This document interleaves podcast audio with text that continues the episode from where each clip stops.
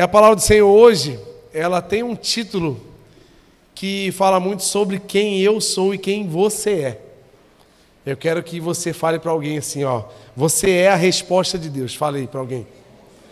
Você é a resposta. Fala com ousadia aí, com autoridade. Ei, você é a resposta de Deus. É isso aí, amém. Vamos, vamos ler aí Isaías 6, Isaías capítulo 6, versículo 1.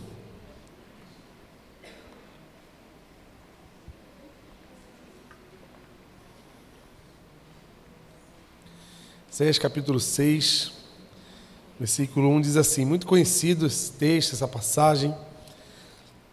No ano em que o rei Uzias morreu, eu vi o Senhor assentado num trono alto e exaltado, e a aba de sua veste enchia o templo. É, o contexto em que Isaías viveu esse momento, ele tinha, se você ler todo o capítulo 5, é um capítulo um tanto quanto pesado, que ele vai profetizar algo sobre o povo, onde ele começa com um cântico. E ele fala: Vou cantar para um amigo é, sobre o que Deus tem. E aí ele vai falando que é, Deus fez o povo de Israel para um propósito, para que ele frutificasse, para que ele alimentasse os povos.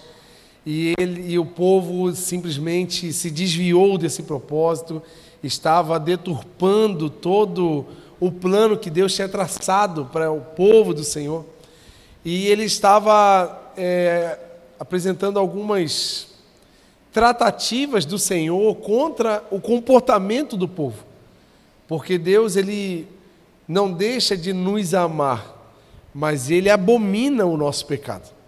Ele é contra o pecado que há em nós, mas ele nos ama e ele está, ele entregou-se ao próprio filho para que o pecado que nos condenava não nos condenasse mais.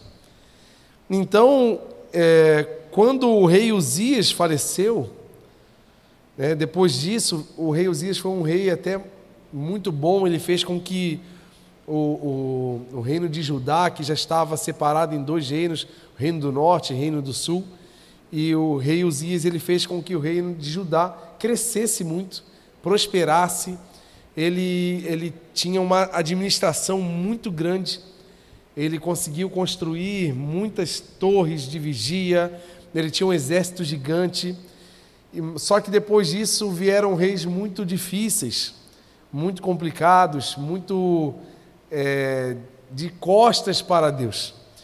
E, o, e um dos contextos que, que, que o povo de Judá vivia Primeiro, o contexto de crise era um contexto de muita crise.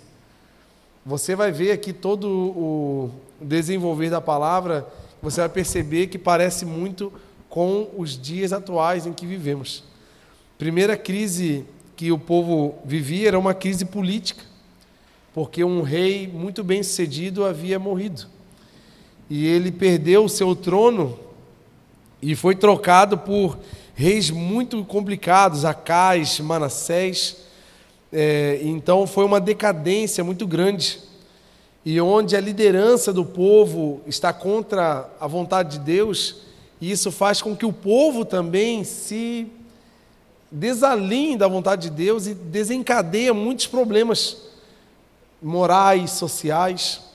Outra crise que estava acontecendo no povo era uma crise econômica o rei da Síria havia.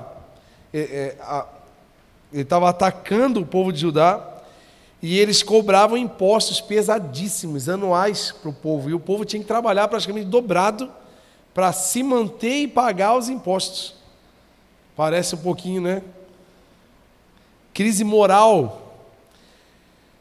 É, o povo não tinha mais decência.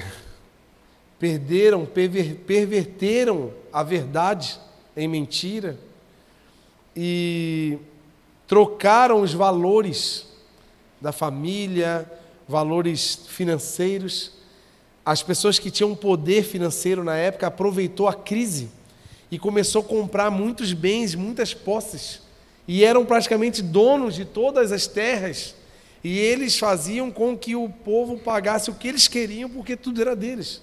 Não tinha é, um, um pensamento humano sobre a necessidade. Era tudo voltado ao poder, ao dinheiro, à ganância. Né? Os legisladores da época começaram a declarar, declarar leis injustas para oprimir o povo. Esse era o contexto moral do povo de Judá na época onde o rei Uzias morreu. O povo chamava o bem de mal, o que era bom era, se tornou ruim, e o que era ruim se tornou bom. Chamando o que era doce de amargo e o que era amargo doce.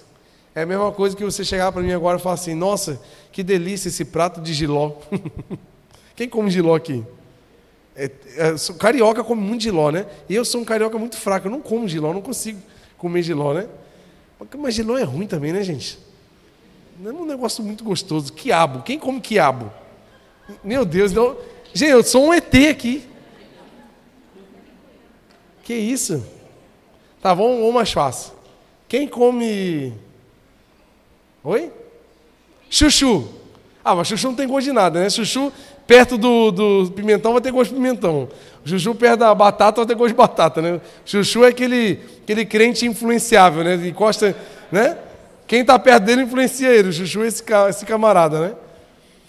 Eu não vou falar de comida não, porque eu acho que o errado que sou eu. Vamos mudar o assunto. Deu. Fechou. Vamos voltar para a palavra, que é o negócio mais certo. Mas as pessoas estavam trocando, falando que o chocolate era ruim, né? que o hambúrguer era ruim, que a pizza era ruim. Meu Deus, tá vendo? Tem ninguém que gosta de pizza, não, que gente? Só eu? Rapaz, acho que eu sou desse povo aqui, hein? Botando o que é bom para ruim. Então eles estavam trocando os valores. O que era certo não era mais certo. E o que era errado se tornou certo. E agora, nesse contexto de tantas crises, Isaías tem um passo incrível que eu e você precisamos aprender. O passo que Deus, que, que Isaías tomou, não foi é, se revoltar na internet, fazer textão, fazer story, levantar bandeiras é, fazer partidarismos, não foi fazer greve de fome na rua, não. A Bíblia diz que Isaías foi para o templo. Sabe por quê? Você quer lutar contra uma crise? Busca ao Senhor. Ele tem a resposta. Ele tem todas as respostas para, para todos os problemas. E quem sabe nós estamos guerreando com as armas erradas algumas guerras que nós temos na nossa vida. E por isso que eu e você tamo, estamos parafusando um parafuso com um martelo. E não vai dar muito certo. Então pode até assim, com muito trabalho, assim, talvez conseguir, mas não vai ser algo bem feito, porque você está usando a ferramenta errada para resolver um problema. Mas Isaías não foi chamar o exército, Isaías não foi fazer uma grande movimentação. Isaías foi buscar aquele que reina para sempre. E ele foi para o templo. E ele teve uma visão, que foi essa visão de Isaías 6. Eu vi o Senhor assentado num trono alto e exaltado, e a sua veste enchia todo o templo. Ele teve três visões claras aqui quando ele quando aparece essa visão. Primeira questão que, que ele vê Primeiro, porque ele olhou, ele olhou para cima. Enquanto eu e você estivermos olhando para o problema, ou de tanto olhar para o problema, nós estamos tristes, desanimados e cansados, começamos a olhar para baixo, nós vamos ficar igual um hamster na rodinha, correndo sem sair do lugar. Ou aquele camarada crossfit, né, tipo Lucas, assim, que vai para esteira e fica uma hora correndo, né? Corre, corre, mas tudo bem, está fortalecendo, mas não sai do lugar. E então Isaías olhou para cima, como Davi, que ele olhou para os montes, ele, ele olhou para todas as coisas que poderia trazer segurança. Ele falou assim: De onde vem meu socorro? Ele quer saber: meu socorro venha do Senhor. O meu socorro, o teu socorro, vem do céu, vem do alto. Então, ele olha para cima e vê quem? Vê Deus. Porque se você olhar para frente, tu vai ver o teu problema. Você vai olhar e vai se assustar. Você vai se incomodar, você vai se entristecer. Porque não é para a gente olhar e se ocupar com o nosso problema, é para a gente olhar para o céu, para Deus. E o que, que acontece? Deus, ele já estava, a Bíblia fala que no início é, a terra era sem forma e vazia, mas, sabe por quê? Ó?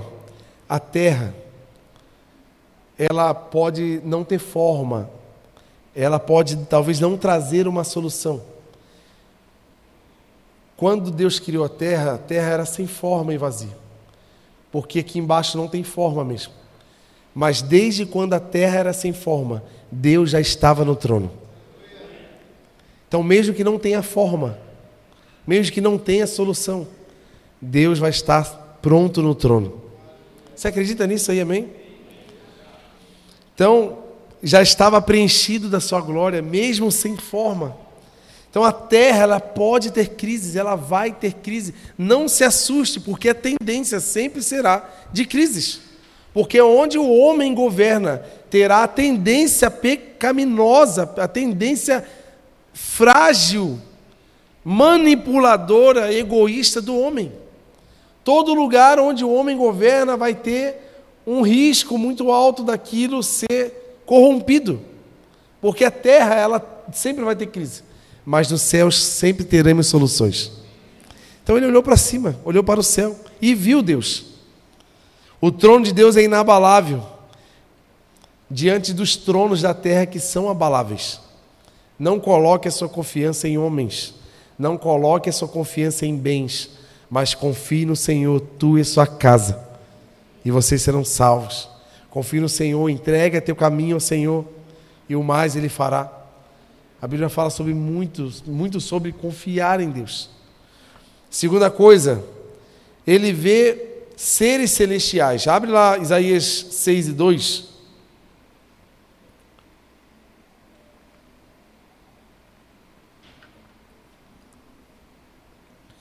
Acima dele estavam serafins.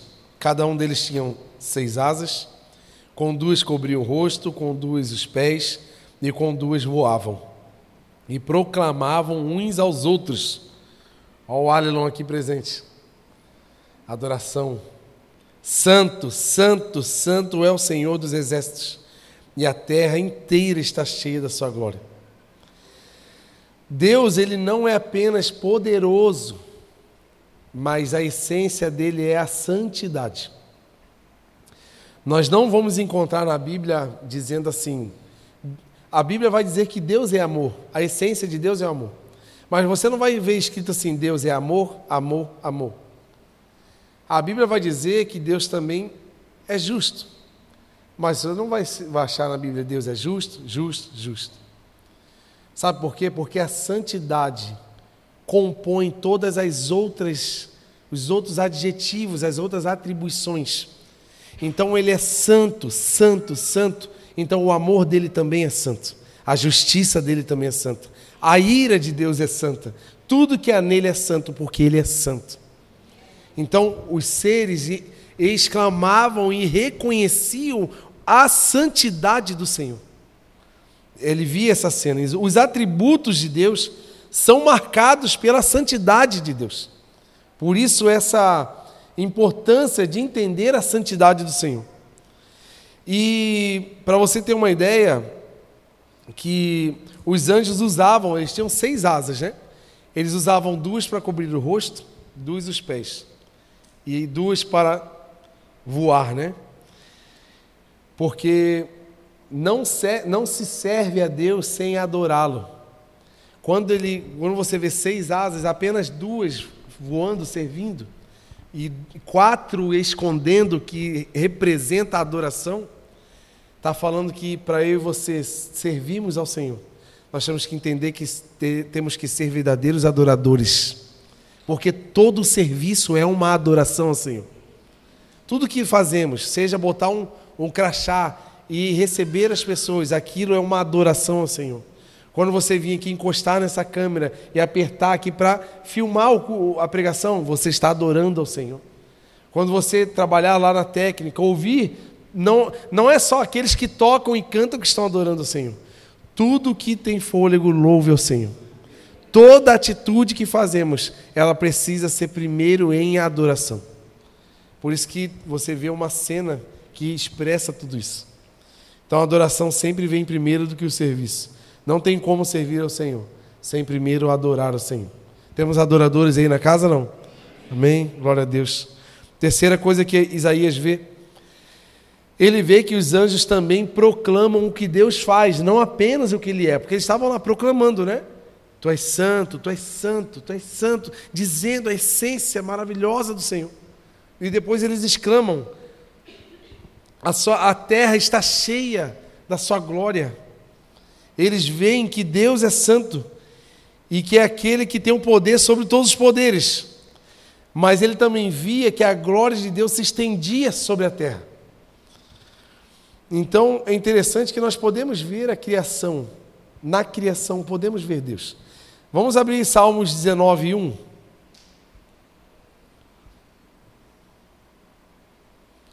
Os céus declaram a glória de Deus. O firmamento proclama as obras das suas mãos. Um dia fala disso, a outro dia, uma noite revela a outra noite. Sem discurso nem palavras, não se ouve a sua voz, mas a sua voz ressoa por toda a terra, e as suas palavras até os confins do mundo. Nos céus ele armou uma tenda para o sol sem nenhuma palavra de Deus, você consegue ouvir olhando para a natureza. Quem é que para às vezes assim para ficar olhando a natureza e tu, meu, tem muito Deus nisso aqui. Quem é que é assim meio, meio, assim, meio hippie assim tipo eu? Fico olhando para a natureza assim, uau, né? Fico maravilhado. E eu trouxe algumas coisas que, se você buscar na internet sobre design inteligente, que é uma teoria que muitos cientistas é, descobriram, que eles não inventam, mas eles descobrem. E é até uma questão um tanto quanto polêmica na educação, porque já foi, é, é, em alguns momentos, eles tentaram introduzir essa matéria científica nas escolas, nos Estados Unidos, no Brasil, mas não deixam entrar, porque eles têm uma. uma uma certa desconfiança de que essa teoria ela é muito cristã. Ela fala de Deus, do criacionismo. Então ele, ele, tem uma polêmica muito grande. Eles não deixam entrar nas escolas porque o design inteligente ele explica que existe um criador por trás da criação. Alguém que deixou uma identidade assinada em toda a criação. Eu anotei aqui algumas coisas que, que da, na natureza carregam a identidade de Deus. Vocês concordam comigo que Deus é uma trindade, né? O Pai, Deus Pai, Deus Filho, Deus Espírito Santo.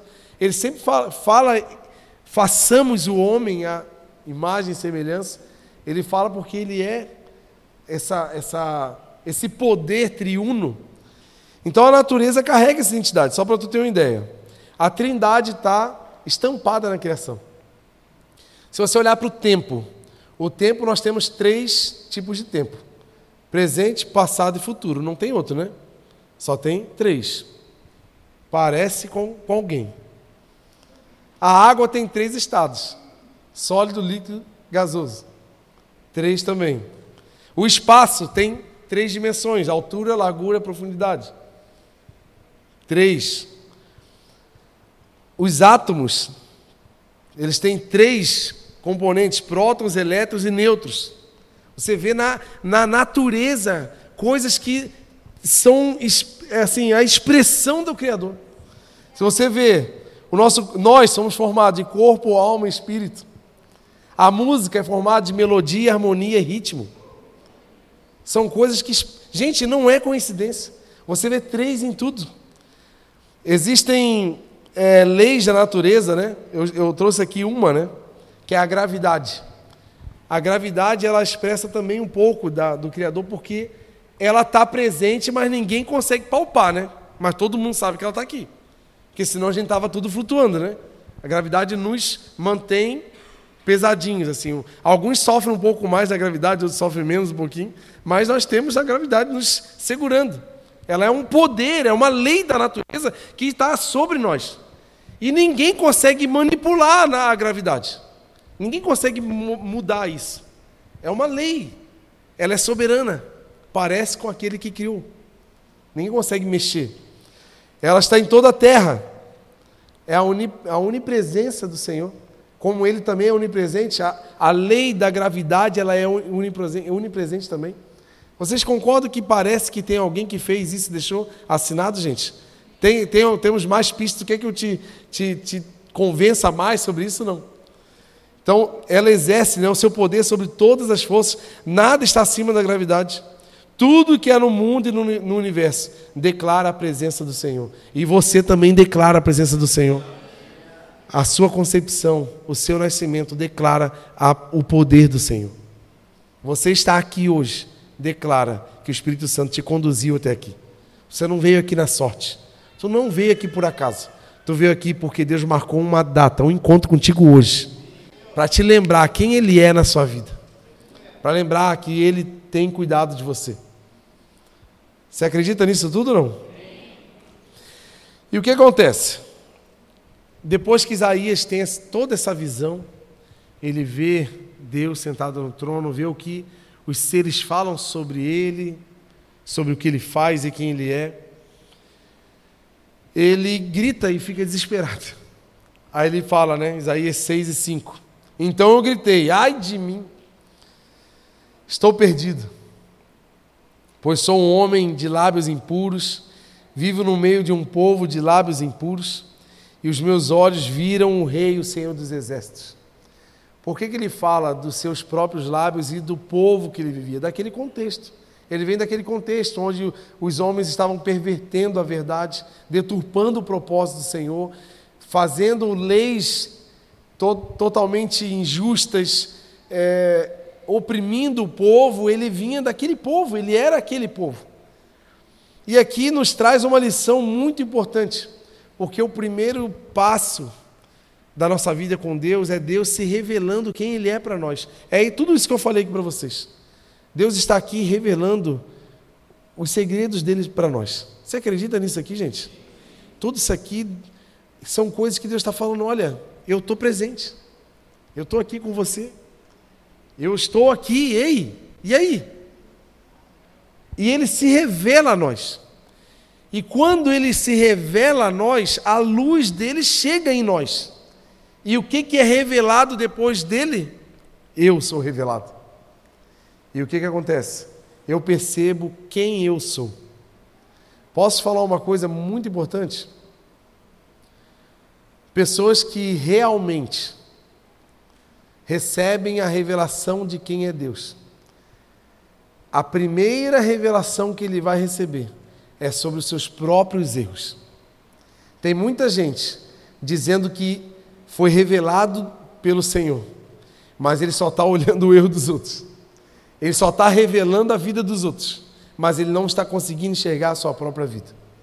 Então, se você quer saber se você teve um real encontro, uma real revelação de quem é Deus na sua vida, você vai perceber que a primeira revelação que você vai receber vai ser sobre você. E nesse momento, você vai ficar desesperado. Esse momento você olhar para você e falar: Meu Deus, eu estou perdido. Olha quem eu sou. Triste é quando olhamos no espelho de forma honesta e percebemos os nossos próprios erros. E a gente descobre que estamos perdidos. Só que aquele que enviou seu próprio filho veio nos encontrar. Estávamos condenados, estávamos perdidos, mas aquele que veio dos céus nos encontrou e nos tirou das trevas e nos transportou para a maravilhosa luz. Então é, foi a primeira coisa, ele revelou os seus próprios erros. É perceber quem somos na íntegra e reconhecer a nossa fragilidade. Eu quero que nesse momento você olhe para si Olhe para dentro de você e reconheça as suas verdades. Reconheça aonde estão as suas fragilidades, Quais áreas da vida nós temos dificuldade de nos governar, de ter o domínio próprio, de desfrutar do fruto do Espírito? E para o pecador sem solução, tem um Deus com salvação. Quem aqui já recebeu esse Deus com salvação? Pensei que tu ia assim dar uma alegrada assim. Ou você está triste ainda com a tua realidade? Talvez você está igual a Isaías. Meu Deus, olha o que tem dentro de mim. Mas para todo pecador sem solução tem um Deus com salvação. E qual é o problema do, do pecador religioso? É que ele não encontra em si falhas porque ele está tão ocupado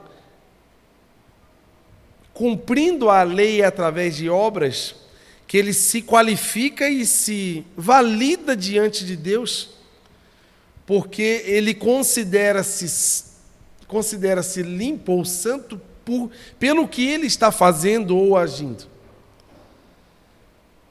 Mas Deus deixou bem claro que a salvação não vem por obras para que ninguém se glorie mas é pela fé, é pela graça, é porque Ele nos amou primeiro e por isso o amamos. Porque não fomos nós que escolhemos o Senhor, mas Ele nos escolheu e nos colocou para que produzimos frutos e frutos que permaneçam. O religioso ele vai ter uma dificuldade muito grande de encontrar restauração, porque ele nunca vai achar que precisa de restauração. Ele não consegue olhar para si, porque ele se esconde atrás da lei. Mas aquele que é honesto, ele já se desespera com a sua verdade e faz como Isaías: Meu Deus, para que eu fui tocar nesse assunto? Descobri um monte de coisa em mim que eu não sabia. Como é bom descobrir, gente, sabe por quê? Quando você descobre onde está a sua ferida, você vai conseguir tratar ela com remédio e vai curar ela. Mas enquanto a gente não é simples, humilde o bastante para buscar a minha ferida, não está tudo bem. Não, está tudo bem, eu estou vindo na igreja. Não, eu sou um dizimista fiel, aleluia, meu Deus, ó. Estou sentindo aqui uma presença. Não, eu louvo ao Senhor, eu sou um levita na casa do Senhor. Não, eu não falto, não, eu ajudo, eu trabalho, eu faço isso, eu faço aquilo. Não é, nós não fazemos para sermos salvos, nós fazemos porque somos salvos. Você tem se envolvido na casa do Senhor, você tem participado, você tem servido pessoas, não para você se sentir mais limpo e mais santo, mas porque você é santo, você tem produzido frutos na casa do Senhor. Porque não foi a sua atitude que te santificou, mas foi aquele quem te justificou. A justificação é uma mudança de status a partir de alguém que fez por nós.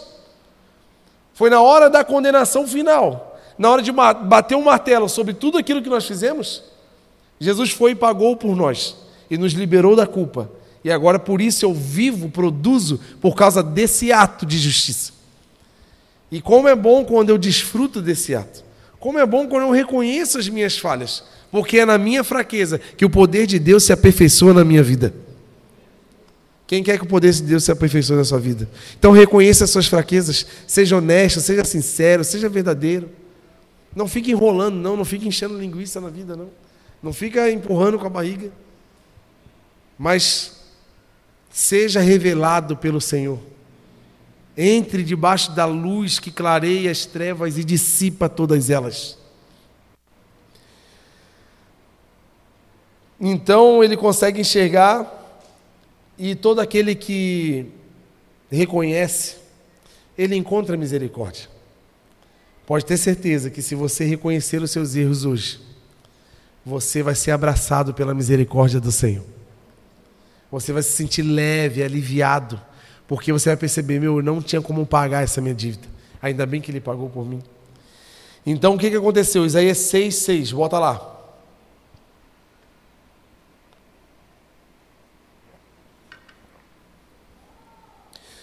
Logo depois dessa frase que ele falou assim: Meu Deus, eu estou perdido. Isaías fala, eu, o, o Isaías conta aqui no livro. Então um dos serafins voou até mim, trazendo uma brasa viva que tinha tirado do altar com uma, uma tenaz. E com ela tocou na minha boca. Veja, isto tocou seus lábios. Por isso a sua culpa será removida e o seu pecado será perdoado. Tem um detalhe muito importante, porque por que, que o anjo tocou com a brasa nos seus lábios? O que, que Isaías falou quando viu? Eu sou um homem de impuros lábios. Exatamente aonde ele identificou o pecado. Foi aonde superabundou a graça. Exatamente aonde você caía, agora você não cairá mais. E pelo contrário, você vai levantar outros que caem naquela mesma área. O seu maior testemunho vai ser a sua queda e quando Jesus te levantou daquela queda. É onde você vai levar o testemunho e muitos crerão, porque você vai ter algo a dizer. Olha, eu tinha lábios impuros, mas um anjo veio, tocou meus lábios e perdoou os meus pecados. Está vendo que para todo pecador sem solução existe um Deus com restauração e salvação? Quem quer ser restaurado pelo Senhor nessa noite? Meu Deus. Então, após a restauração de Isaías, Deus faz uma convocação, e aqui eu enxergo uma sequência de atos. A sequência que Deus trabalha na minha vida e na sua vida é a seguinte: se o Will puder ir lá para o teclado para a gente já começar a ir para o para o final, me ajuda o Will, tá recém-operado, gente. Está com o ombro ali operado e está tocando teclado para a glória do Senhor Jesus. Você pode aplaudir o Senhor Jesus por pessoas assim, né? Glória a Deus. PH acabou de voltar de férias, está descansado, né, Will? Daqui a pouco é ele nessa escala aí, né? Eita, PH. Tá aí com um sorrisão de férias aí. Daqui a pouco vai estar tá aí tocando aí terror com a gente. E a sequência de Deus, gente. Guarde essa sequência no seu coração. Porque muitos de nós conhecemos essa sequência. Muitos de nós vivemos essa sequência, mas não vivemos ela completamente. E hoje, hoje, pode repetir essa palavra hoje comigo no 3? Um, dois, três. Hoje, essa sequência vai começar na sua vida. A sequência que começou na vida de Isaías, de Isaías, vai acontecer na minha vida hoje. A sequência foi o quê? Primeiro Deus se apresentou. Quando Isaías olhou para o alto, Deus apresentou o poder e a glória dele. Segundo, Deus revelou quem ele era e revelou quem Isaías era. Segundo passo que nós temos quando conhecemos a Deus. Terceiro passo, Deus transformou e perdoou a vida de Isaías. Quem sabe você está se identificando. Tem alguém se identificando aí, nessa sequência aí? Conheceu a Deus, foi revelado, foi perdoado. Quem se sente perdoado aí por Deus aí, gente? Você se sente perdoado aí por Deus? Talvez alguns de nós nos sentimos perdoados, mas ainda não fomos transformados. Talvez precisamos dar esse passo. A transformação ela vem junto com o arrependimento porque ela muda a direção dos nossos atos. Um, dois, três. Quarto passo de Deus para a nossa vida. Ele nos convoca. E o quinto passo, ele nos envia. Então, se você vê, Deus foi revelado, se apresentou, revelou Isaías. Ao revelar, ele trouxe uma transformação e perdão sobre os seus pecados após ser transformado, Deus faz uma convocação. Isaías 6 e 8 diz assim: Então ouvi a voz do Senhor conclamando: Quem enviarei? Quem irá por nós? Não sei se você conseguiu identificar, no tempo em que vivemos, se faz sentido o tempo que Isaías vivia um tempo de crise política, uma crise moral, crise financeira, um tempo de deturpação do que é certo e errado, um tempo onde as pessoas trocavam o valor do que era bom e do que era ruim. E naquele contexto onde existia um caos social, Deus faz uma obra na vida de um homem. Só que o interessante é que Deus não está. Ele não, ele não para na transformação. Porque Deus não te transformou, Ele não te escolheu para você e eu sermos apenas um espectador das coisas lindas que Ele faz. Mas Ele se revelou para você. Ele te revelou para Ele. Ele te transformou e te perdoou. E agora ele faz uma convocação para Isaías. E agora, quem enviarei? Isaías estava vendo o contexto que ele vivia. Quem sabe você tem visto o contexto que você tem vivido, social, moral, quem sabe familiar, dentro da sua casa, no meio dos seus amigos, na empresa em que você vive. E Isaías responde ao Senhor. Sabe por quê? Essa sequência é completa quando Isaías se posiciona. Quando ele fala assim: Quem enviarei? Quem irá por nós? Isaías não se faz de surdo, né?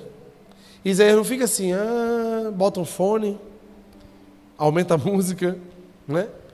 Quantos de nós, há alguns anos, meses, ou talvez dias, estamos sentindo no nosso coração alguma chama, algum chamado, alguma diante de alguma necessidade, diante, diante de algum caos. Quantos de nós? Mas quantos de nós estamos sendo negligentes a tudo o que está acontecendo? Talvez a minha desculpa tenha sido eu não sou capaz. Ou a minha desculpa tem sido: eu não tenho condições, eu não consigo, porque eu não sei, ou porque eu não posso, ou porque eu não, não consigo me locomover. Isaías não se finge, de, se finge de surdo, ou de despercebido, ou de desentendido. Ele responde a Deus, a tudo o que ele fez por ele. Você percebe que todo o processo foi Deus que fez? Isaías tem uma pequena parcela em falar: Eis-me aqui.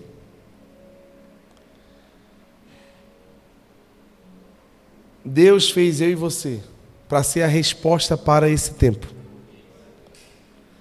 Deus tem nos colocado nesse tempo, nesse templo, nessa cidade, nessa, nesse bairro nesse momento, não para de culto a culto virmos com aquele peso, aquela sobrecarga da vida, da ansiedade em que vivemos atrás das coisas, atrás de bens, atrás de, de realizações. Não que isso não deva ter, nós precisamos realizar, nós precisamos trabalhar, nós precisamos conquistar, nós precisamos ter uma estrutura na vida.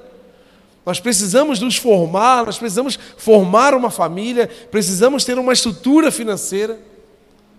Não estou falando sobre abandonar tudo e viver de oxigênio e de luz solar. Eu estou falando de se posicionar diante do chamado do Senhor. Porque se você vê, tudo que precisava ser feito na sua vida já foi feito. O que está faltando é um ex-me aqui. Interessante que isso aconteceu na visão de João. Quando ele teve a visão no Apocalipse, ele olhou e viu um livro escrito por dentro e por fora, fechado com selos. E ele ficou desesperado por não ver ninguém no céu e na terra capaz de abrir aquele livro. E ele começou a chorar. Só que o anjo tocou nele e falou assim: Olha ali de novo. E eis que um cordeiro apareceu e tomou o livro e desatou os sete selos. Foi aquele que Deus enviou, o filho unigênito, o único que era filho, se tornou primogênito. tu entende essa mudança que Jesus se tornou? Aquele que era unigênito, único, ele resolveu vir até nós, nos salvar, para nos tornarmos irmãos, herdeiros da herança celestial. E agora ele não é mais unigênito, agora ele é o primogênito, porque ele agora tem um monte junto, junto com ele. Ele veio até nós. E a obra não acabou nisso, porque ele deu uma palavra para nós. Ide por todo mundo e pregai o evangelho a toda criatura. Saia do seu lugar e fale para todos aqueles essa notícia, porque muitos não conhecem sobre o que eu fiz por eles. Eu não estou falando apenas sobre pregar como uma palestra, como uma fala, mas eu, é eu e você sermos uma peça de mudança na vida das pessoas. Eu não vou conhecer, eu só vou conhecer o seu vizinho o dia que você trouxer ele aqui no culto. mas você já conhece, a salvação já está morando do lado da casa do teu vizinho.